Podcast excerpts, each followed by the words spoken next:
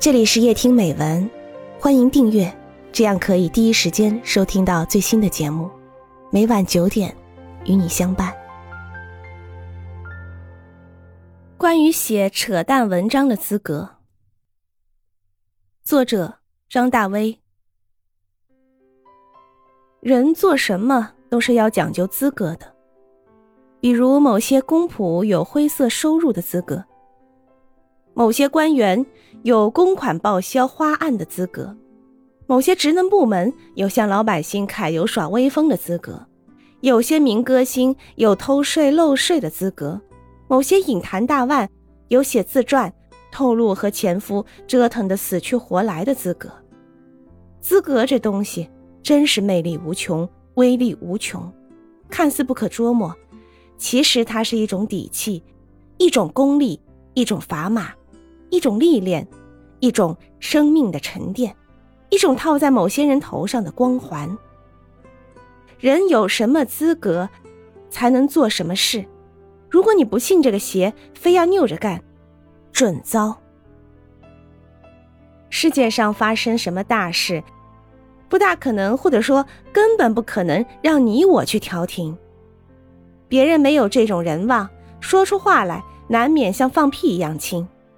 如果秃子硬要充和尚，就是洗脸盆子扎猛子，不知深浅。阿 Q 就不懂这其中的奥妙。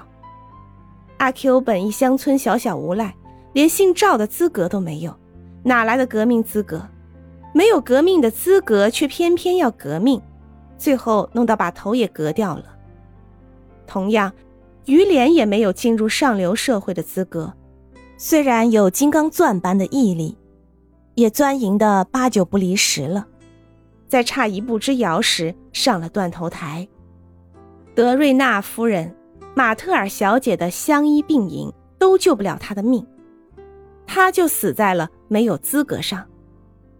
苍天让他是个木匠的儿子，他偏要成为贵族，知其不可为而为之，悲夫。资格真真是妙不可言之物。做文人，如果混上了写扯淡文章的资格，那就是致敬了。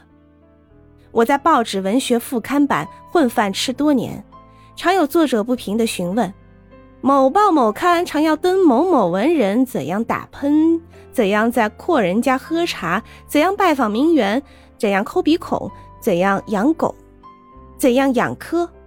亦或我的睡相如何？我家花猫如何？我拉大便的感觉如何？我的脚气如何？有何意义？一听这话，我就知道他是个外行，不是此道中人。他一辈子在文坛上也不得发迹，那原因就是他太死脑瓜骨。这样的文章有何意义？庄子云：“道在使逆，拉大便的感觉。”说不定就可以看出改革开放以后我国人民膳食结构的变化，还可以看出商品经济社会使人与人之间的关系发生谈变，从而怎样影响人的内分泌。别说写一篇小小的散文随笔，就是写一本煌煌大书也不为过。当然，这是我的诡辩。其实这种文章毫无意义。它唯一的意义是写文章的人在显摆自己，已经混到写扯淡文章的资格了。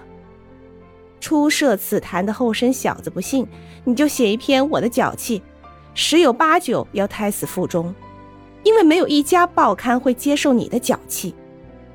不是你的脚气不是好脚气，不正统，对脚的危害不深，也不是你的文字没有登堂入室。此事不关风与月，只是你缺乏写扯淡文章的资格。写扯淡文章，那是多少年的媳妇熬成了婆，多少年的道路熬成了河。后生虽然可畏，扯淡的资格也不能唾手可得。成功太过容易，对新生代成长不利，将来扯起蛋来，缺乏雍容大气之相。看来人活一辈子，活的就是资格。趁着时间还来得及，赶快行动起来，赚些资格，否则将来死了，进不了高级火葬场，在那个去处，是更要讲究资格的。